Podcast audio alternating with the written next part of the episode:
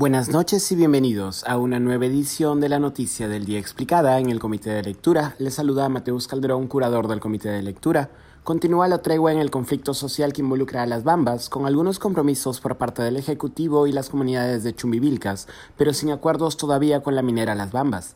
Las protestas de las comunidades de Chumbivilcas en la región Cusco respecto a la minera Las Bambas no son recientes, sin embargo han recrudecido en las últimas semanas. Son 10 las comunidades involucradas en el conflicto social que iniciaron un bloqueo de carretera en la vía de transporte de minerales a mediados de noviembre pasado, después de que, según argumentan los representantes representantes del Frente Único de Defensa de los Intereses de Chumbivilcas, la minera Las Bambas no cumpliera con presentar una propuesta de apoyo económico concreto.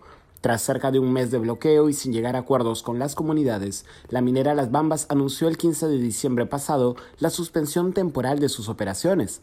Tras la suspensión de las operaciones de las Bambas, la primera ministra Mirta Vázquez se reunió con representantes de las comunidades urgiéndoles a levantar el bloqueo, se sabe que Vázquez argumentó en ese momento que, de no levantar la medida de fuerza, ella misma se enfrentaba a una eventual censura por parte del Congreso y que el Estado peruano podría enfrentarse a una demanda legal por parte de la minera.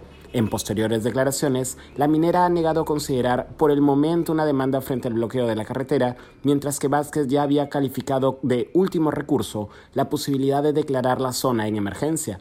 Las comunidades levantaron el bloqueo hacia el 21 de diciembre y se comprometieron a no tomar la carretera al menos hasta hoy 30 de diciembre, cuando se buscaría una vez más llegar a acuerdos entre el Ejecutivo, las comunidades y la minera Las Bambas. Desde hace ya varios años, las comunidades han reclamado ser indemnizadas por los efectos ambientales causados por el tránsito del mineral concentrado a través del corredor minero del sur.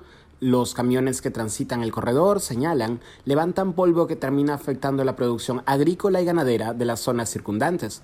No obstante, en los últimos meses el reclamo se ha centrado más bien en ingresar a la cadena de valor de la minera, en otras palabras, que las comunidades empiecen a ser proveedoras de las bambas. De acuerdo con el Frente Único de Defensa de los Intereses de Chumbivilca, la minera Las Bambas ya se había comprometido con este último punto, pero no ha colmado las expectativas de las comunidades.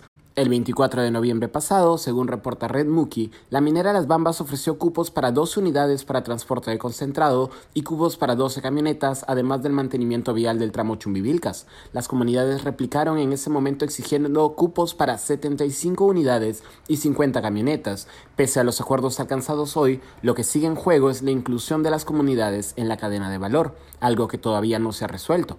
Si bien el Ejecutivo ha resaltado la conciliación con las comunidades de Chubivilcas y estas comunidades a su vez se han comprometido a no tomar medidas de fuerza mientras continúe el diálogo, lo cierto es que el acta de la reunión de hoy señala que las reuniones entre la minera y las comunidades, dirigidas por el Ministerio de Energía y Minas sobre la inclusión de estas últimas en la cadena de valor, recién serán retomadas el 18 y 19 de enero.